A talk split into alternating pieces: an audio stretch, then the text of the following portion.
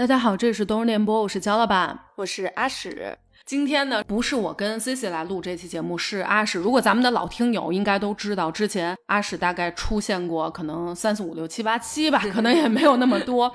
今天这个主题，我觉得都不需要我，就还得是你来聊。我就是起一个，就是没办法，因为这是咱的电台，要不然我觉得我都不应该出现在这儿。我是最不应该录这期主题节目的人。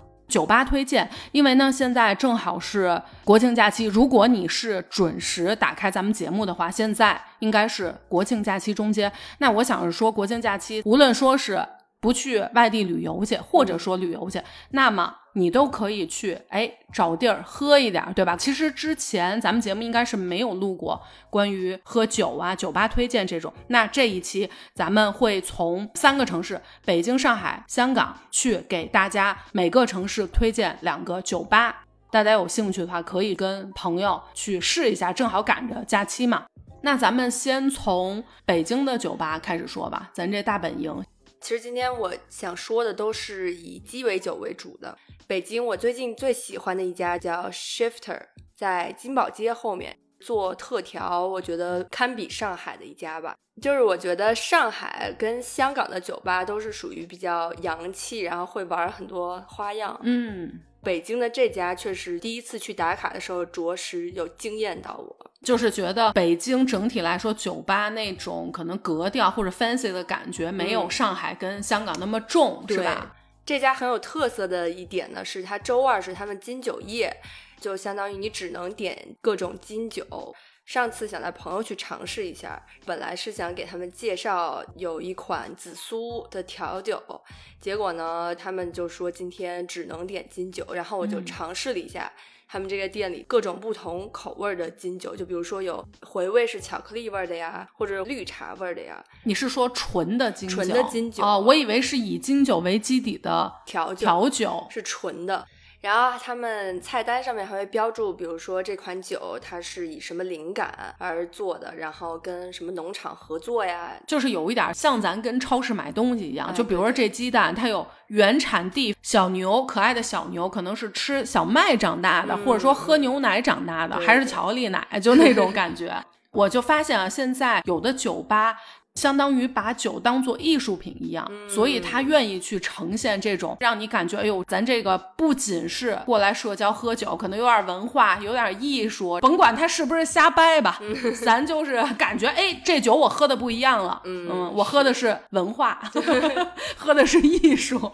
那特调呢？这家特调有什么可推荐的吗？我个人是比较喜欢有一款酒叫紫苏，还有一款酒叫罗勒，就是以这两种植物为，它就是用香料做的酒。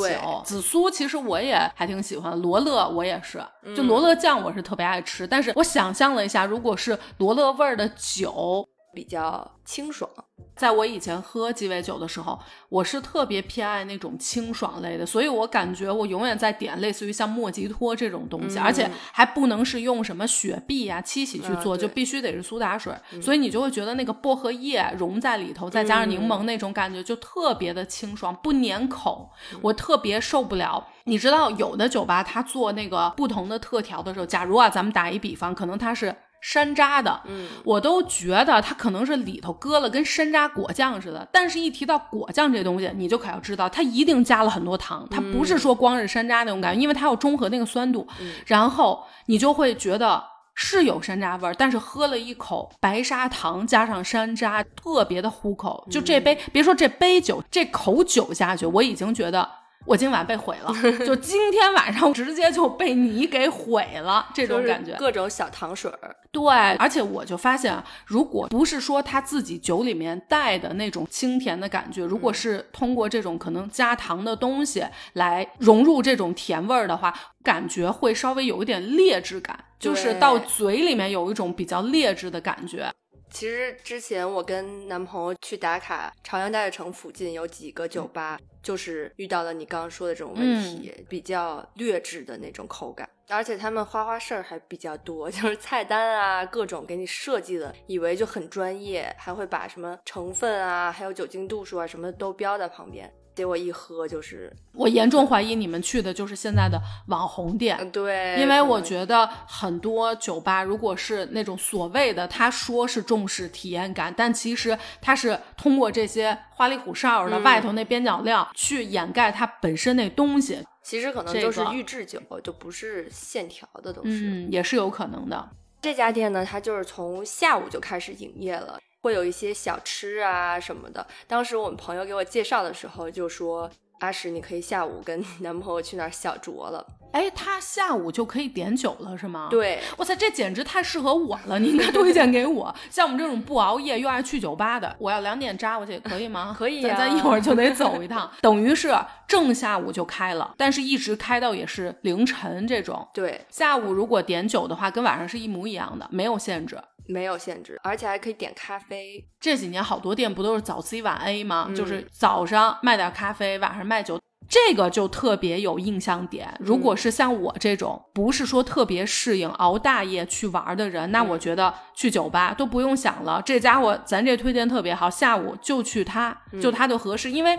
你很少能碰到一个酒吧，你也觉得整体格调也不错，然后酒也不错，但是早点儿就能开的，我觉得这个就很特别。这个酒吧如果是，假如说你在假期中间，你也觉得说晚上人有点多，再加上我就想早一点，先给我喝大，对吧？嗯咱就去这家，认准这家。其实这家店的装修也是我比较喜欢的类型，它是有一点那种度假风，但它又不是那种很劣质的度假风，咱就是说废话文学，说了跟没说一样。也有室我一下就懂了，也有室外的地方。外面的区域是比较你别告诉我有沙滩 那就是有点劣质了。就是外面的区域是有点波西米亚小椅子、小沙发的那种，然后里面是正常的桌子，也不是卡座。其实我不是很喜欢去有卡座的那你一般坐地上不是不是蹲着就正常桌子椅子，我不喜欢坐那种沙发。我以为你是要不喜欢蹲地上，要不喜欢坐吧台。我发现我是一个特别不爱坐吧台的人，哦就是这么多年，我觉得我都没有办法爱上坐吧台。你知道，尤其是你在国外的时候，很多时候老外是争坐吧台的嘛，嗯我就会特别高兴，就是因为其他地儿没人坐。但是如果去到一些地方，吧台是它的特色，它就围的比较多，然后剩下桌子，比如说你就两个人去，但人就是只让。四个人以上的坐，那你就没有办法，我就会要考虑我要不要走，因为我就感觉高脚凳这个事儿啊，对我来说是一个特别不舒服，而且我会觉得有一点儿端着。这就是看出来喝酒的人和不喝酒的人的区别了。你坐在吧台上，你就拥有了一次跟调酒师聊天的机会，然后很大一部分可能他就会送你一排 shot。哦，真的，我每次坐吧台跟人家聊的比较开心，然后调酒师都会主动送我们一排，然后一排我们哐一下喝完了之后，他就紧接着又追加一排也是送吗？送，因为可能他也挺高兴，然后我们也挺高兴，确实也没少点，倒是。我觉得可能他老板不知道这个事儿。我觉得其实你们这些喝酒的跟调酒师聊的，可能没有我们这种不喝酒多，因为碰上我们这种来了一杯苏打水的，他可能就开始困惑了，然后可能就说：“ 姑娘，你为什么不喝酒啊？”我可能会跟他讲为什么不喝酒。他的挑战欲就上来说：“这样，你告诉我你喜欢大概什么样的不含酒精，我今儿非得调出一杯，以后你就扎在我这儿了，就只能来我这儿了，就是这种的互动。但是当然了，他可能就送不了我 shot，可能又会送我两瓶苏打水。下一家的名字叫 Trial，这个是偶然发现的。当时是我有一波朋友先到了，然后他们一看这个酒单儿就说：“哇塞，怎么这么贵啊？就是大概得要一百四五你说一杯调酒，一杯调酒。”然后我们当时六个人吧，然后就想说先点两杯试试，要不好喝咱也不花这冤枉钱了。上了以后，我记得点了一杯血腥玛丽，然后嗯点了一个 martini。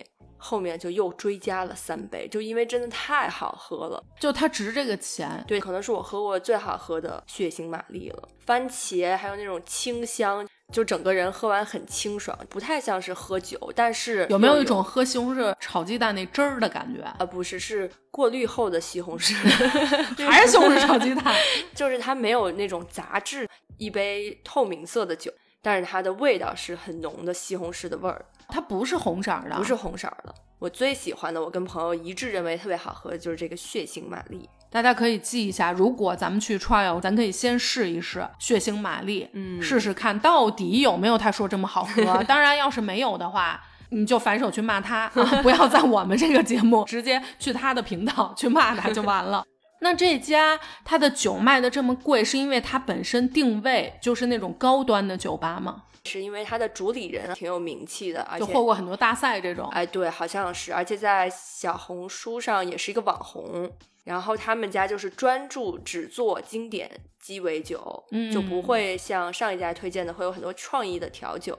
他们确实是把经典鸡尾酒做的挺淋漓尽致。嗯，我就发现啊，其实这两年大家在这个饮食上面讲究的都是我要怎么样吸引人、抓人眼球，我要怎么样创新，我要怎么样跟别人不一样，所以很少有人会愿意沉下心去把传统的这个东西做好。但其实我还挺喜欢这种的，就是。咱们需要一些创新的东西，但是我觉得不是说完全把这个传统的给抛弃。所以如果是我，我也会选择时不常的会去一些这种完全传统的鸡尾酒吧。我感觉什么东西都是一股风，可能一创新，大家全去创新了，这块就没人管了。你不是刚刚说人家老板就是调酒师出身嘛？嗯，我觉得人家一定是非常有底气，我就能把传统的这个做到最好。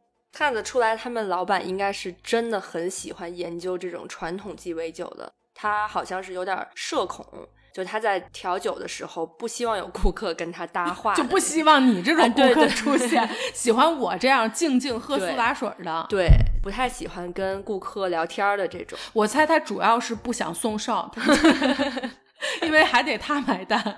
所以他们整家酒吧，包括服务员啊，整个调性感觉就是那种静静的、默哦，默的。好适合我啊！对，然后你就会放一点那种爵士乐啊什么的，这就是我的酒吧，你就默默的接受美酒暴击就行。或者说默默的接受苏打水暴击、可乐暴击。我记得我当时去的时候特别搞笑，我帮我一个朋友选了一杯里面含苦艾酒的酒，嗯然后呢，它尝起来就是有点像茴香馅儿的饺子，啊，我真的受不了 茴香的味儿。就是你本来不说的时候，我就觉得这个味道好熟悉。他一说是茴香馅儿饺子，我们所有人就出不来，在这个设定里面，也算是挺特别的。反正就是让我对这个酒吧印象更深刻。那我大概知道了。如果喜欢吃东北菜的、北方菜的饺子馆儿啊，咱就去这家喝点儿。大家如果有这方面的偏好，咱就必须这家，好吗？喜欢喝白酒的朋友也可以选这家，因为这家有一个五粮液特调，啊，我甚是欢喜，没有纯饮那么的辛辣，柔和一些。白酒我觉得还是挺辣的，我现在有点想象不到，如果是一个白酒特调，它能够不辣到什么程度？里头加点茄子，加点芹菜，稍微好点儿。我对喝酒很复杂的感情是这样的，年轻的时候呢，一定都是喝一点儿，但是我就发现，我从刚开始喝酒以来，我就不是那么喜欢喝酒这个事儿。每一次，其实我是喜欢跟朋友一起出去玩儿啊，喜欢去酒吧呀、夜店这种，我其实是喜欢玩的。但关键就是，其他人可能去到一个这个场合，他不能够快速的热络起来或者放开。但是我就是那种喜欢唱歌和跳舞这个事情，所以我就冲就完了。嗯但是大家会默认为，那一定是都喝一点儿，你能更放大情绪，能玩的更开心。然后呢，我就会变成我又不想做那个扫大家兴的人，我就有点不得不架在那儿了，我去喝。但是我就发现每一次，其实我在提前知道是需要喝酒的时候，我就会有一丝异样在心中划过。然后呢，我就会发现越到后来，我还微微需要做一点心理建设、心理准备。我不知道有没有听友跟我是一样的，我就发现啊，无论是什么酒，我在入口的时候，它慢慢往下咽，划过我嗓子的时候，我已经觉得自己变成了史前火焰龙，就是我就觉得我的嗓子就开始往外滚火球，就我不能张嘴说话，我觉得我一说话温度可能得有四十度，就我会觉得嗓子非常烧的哈那种感觉，然后等到它到胃里呢。不是烧，但是你会觉得没有那么舒服。比如说像咱们喝个茶呀，喝个水呀，就让我觉得它在滋养我。但是这个酒下去，我就明显觉得有点致癌了。所以我每一次都是为了配合大家才去喝，但是我从来没有真正喜欢过酒的味道。当然，一度我也在探索我能不能够爱上喝酒这个事儿。这么多年完全也没达到过，我也不知道是我没喝对还是怎么了。变得越来越抵触，越来越抵触，然后直到这几年是完全滴酒不沾的。但是反而现在，我觉得我自由了，就是我反而觉得这个是我最舒服、最放飞的状态。如果大家一起出去玩，当然我们周围人岁数也大，就不会有人说逼你非得要喝什么的。我会觉得这个事情让我觉得。才是最开心的加成，而不是说咱们出去玩要喝酒，可能对别人来说是加成，但是对我来说，我觉得是一种禁锢，一种枷锁。所以我现在的状态，苏打水的状态就是我本命，非常的开心，默默的吃零食，喝点苏打水。对，哎，我有一种小学生春游的感觉，我是跟你们这帮成年人混在了一起。其实我一开始跟你也差不多，我也没有特别能 get 到喝酒到底有什么好喝的。但你有我这么抗拒吗？那倒也没有这么抗拒吧，因为疫情期间在家里待着实在是无聊了。我家人就拿出了茅台，然后呢，家人之间就开始了原地变酒吧了。对，所以差不多两个月的时间嘛，就习惯了，没事儿吃个饭，在家喝点，因为也没事儿干嘛。然后慢慢的，哎，我就居然能发现入门了，对，找着那感觉了。对，到后来我就真的就觉得茅台是能品到它入口以后它的回香，包括你说的那种辣辣的不舒服的感觉，在我看来就是。很暖身的，所以我跟你说啊，同样的东西在每个人这儿，你的那个感受是完全不一样的。但是咱就是说，咱这个入门有点贵哈，咱还得用茅台入门。我感觉我这苏打水也挺好，我一下觉得我苏打水又香了。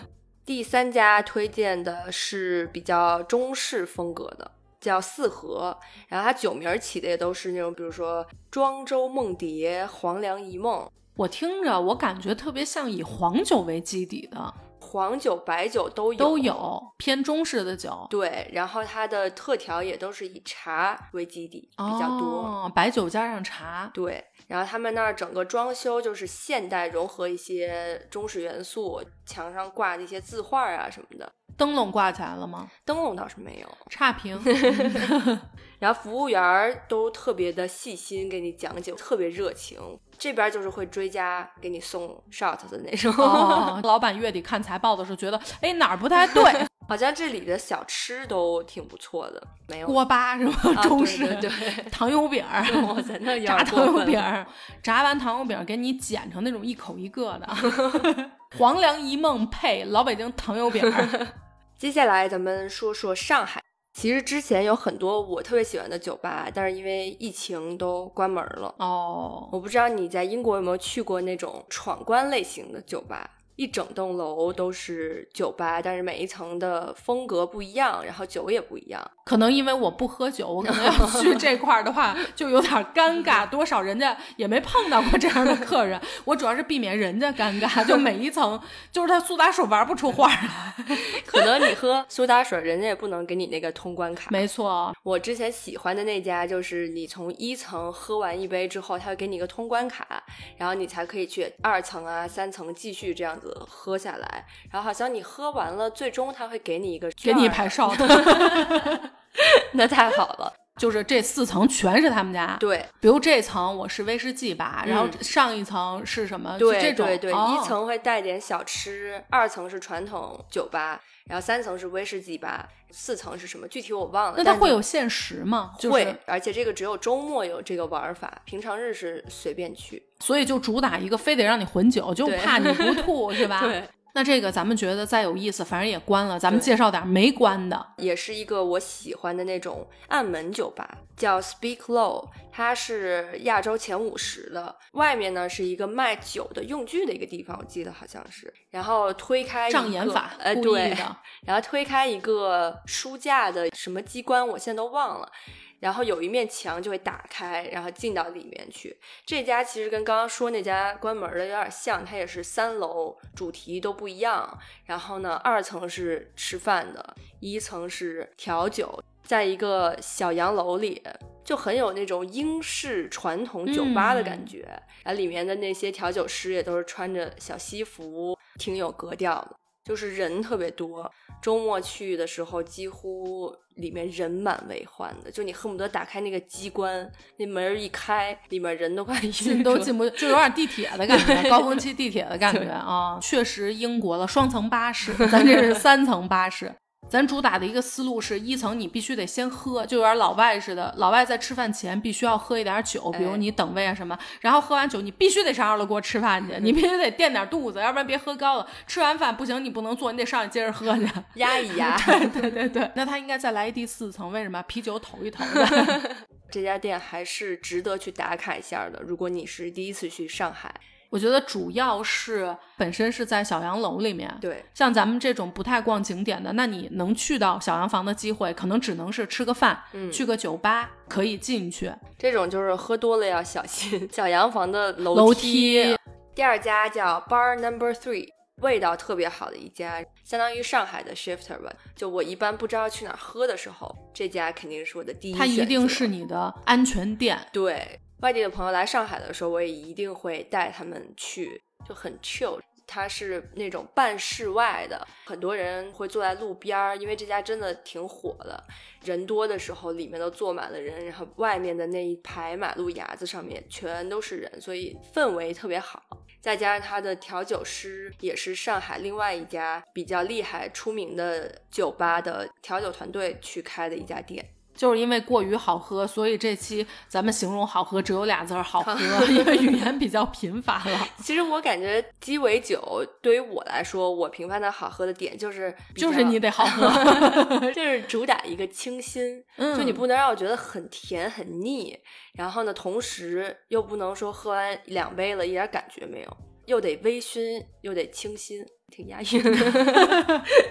最后，上海我要推荐的这个 bar 在半岛酒店楼上，它其实不是有多好喝，而是它这个景观位实在是太漂亮了。它是在一个露台上面，很多人知道半岛酒店那个酒吧是它有露台的座位，但是其实你不知道的是，从左手边有一个小楼梯，再上去它还有一个调酒的区域，然后这个区域就是能放眼整个外滩，特别想着就很漂亮。它是在日落的时候就会开门嘛。我有一次跟我的朋友去，正好赶上日落了，然后我们就被眼前的那个那个景儿给惊呆了。然后我们就就问那个调酒师，他说：“你每天都看这个景儿，你还觉得好看吗？”然后那调酒师就说：“当然，他每天都被美一遍。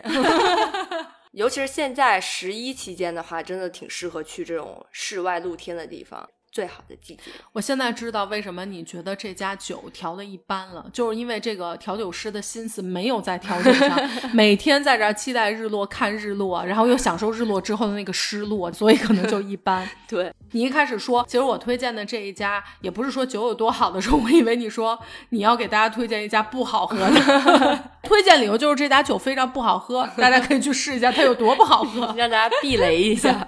所以这一家就是主打一个外滩景。景色，我去的那天特别幸运，不光是赶上了日落，还赶上了一场灯光秀。哦，就外滩的灯光秀简直是太漂亮了，我可能好几年没有去过上海了吧，当时把我给震撼到了。外滩有好多地方是旅游景点儿，所以就有很多人嘛。这个地方它就是很少有人知道，它有上面的一个小调酒区，有一个小吧台，所以听这期节目的人 就有福了，你们有福了。咱这期节目，我把阿史推荐的酒吧都会放在 show notes 里面，然后大家自取一下。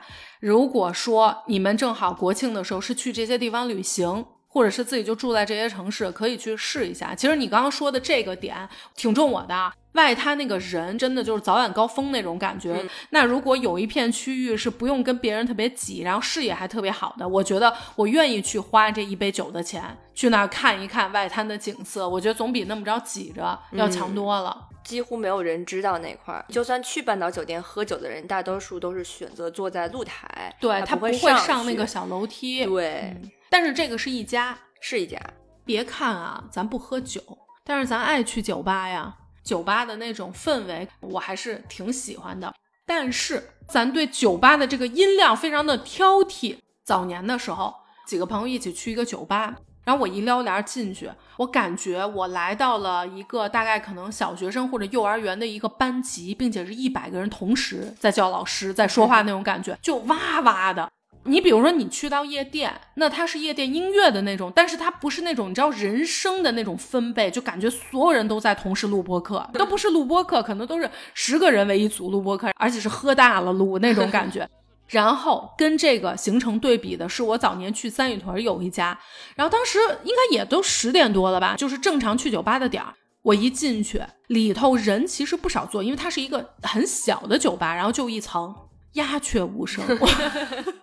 我 我就感觉我是不是去到了日本图书馆，还是上哪？我就觉得这还是酒吧吗？我自己都有点恍惚。这个时候我又退出来了，我不打算进去，我就觉得会很压抑，我都不敢录播客了，就这种感觉。所以你看，不喝酒，但是非常挑剔，太吵也不行，太鸦雀无声也不行。嗯，所以我觉得酒吧除了酒，它的那个氛围啊，也还挺重要的。我感觉我现在好像也更喜欢去一些偏静的酒吧，但是不能是你刚刚去那种，就是 鸦雀无声，不能是图书馆的酒吧。我也是比较喜欢清吧。其实，在酒吧你还是愿意说说话的，对吧？你像这种清吧，有点音乐不阻碍你说话，但是你要图书馆，你肯定不能说话。但是你要是那种大家都在那儿哇哇哇的，你说话你也会觉得不是那么舒适，就是你也得吊着嗓子说话。本身喝了酒这嗓子。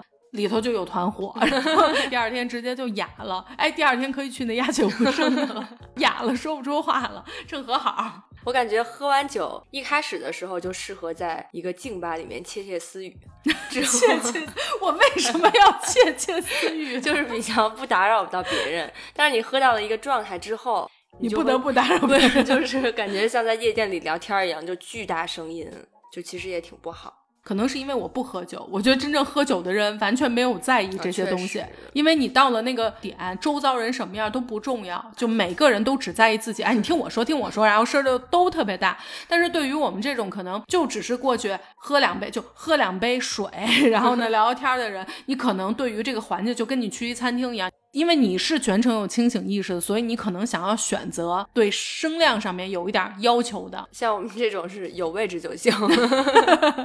最后，咱们来推荐一下香港的。我是上个月刚去完，嗯。我先说一个现象啊，就是香港我这次去的酒吧里面就没有一家是有中文菜单的，全英文的。对，就是你得被迫英语搅了一波 哦。因为是在湾仔附近，所以很多的那个服务员都是外国人。即便有一些他不是外国人的，他也不愿意跟你说。其实你当时不是跟我说来的吗？然后我去绞头时候，我发现是不是香港人吗？我就跟他说，首先住在湾仔，然后再加上英文菜单不说，还得跟人说英文。我那个发型师就说，湾仔那边确实是老外比较多，因为每一片不一样嘛。我以为他是要解释这个现象的合理性，然后呢，他紧接着，但是啊，其实我们香港人自己也会说，就这些人就装逼。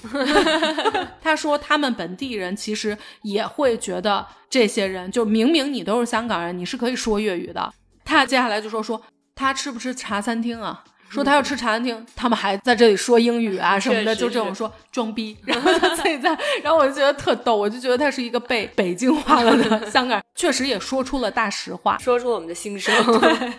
第一家我要推荐的叫 Koa，是亚洲排名第一，连续三年亚洲排名第一。然后我们去的时候排了一个半小时队吧。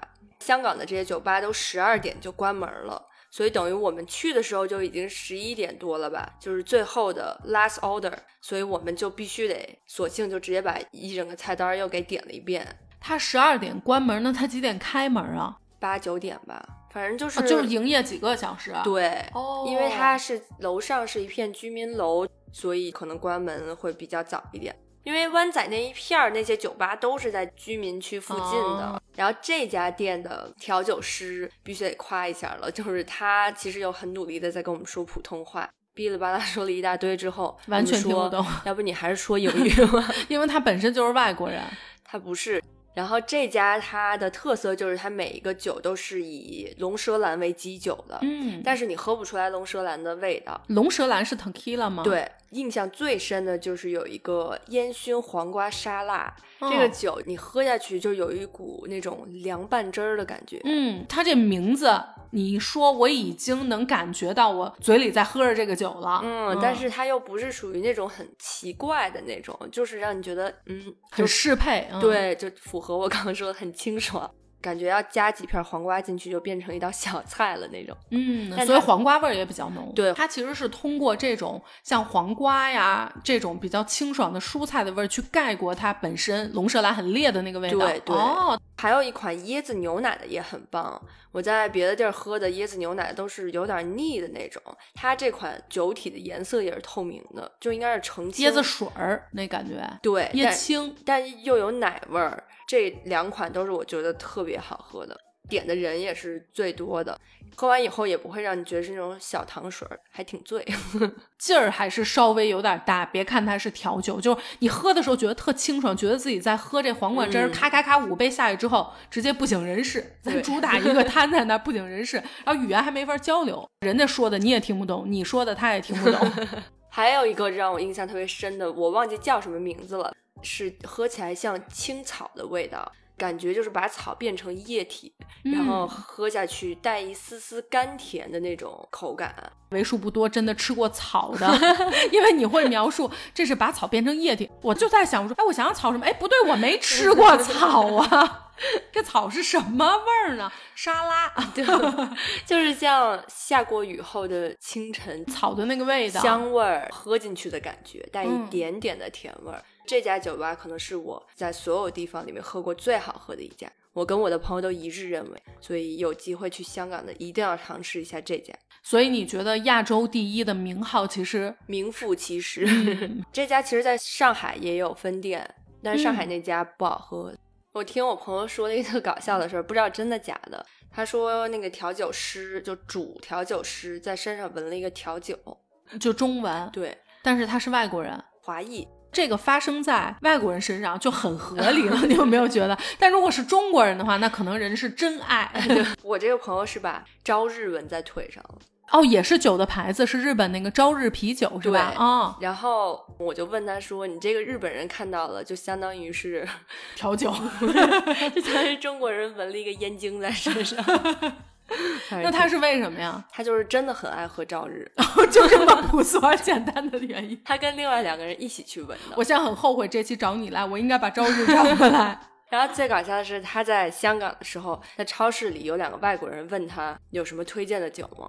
然后他就指了一下自己的大腿。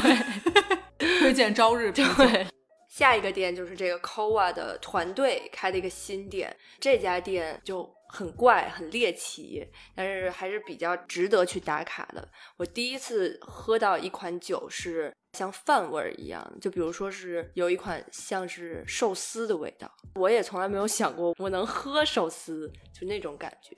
是不是我猜呀、是寿司醋的那个味道？就是你做寿司，你必须腌那个米饭，会不会是因为那个味道，所以让你觉得像寿司？对，就是咸咸的、甜甜的。嗯他们这个酒吧主打就是一个咸甜风味儿的系列，所以基本上所有酒都是这种咸甜口的。但是有寿司，有汉堡，有薯条，对，有一个叫泰国牛肉沙拉，所以你看都是一个团队打造出来的，主打一沙拉。辣辣、甜甜、咸咸的。我喝起来我就觉得挺创新的，但我个人不觉得说真的挺好喝的。我听你说完，我一点都不想去。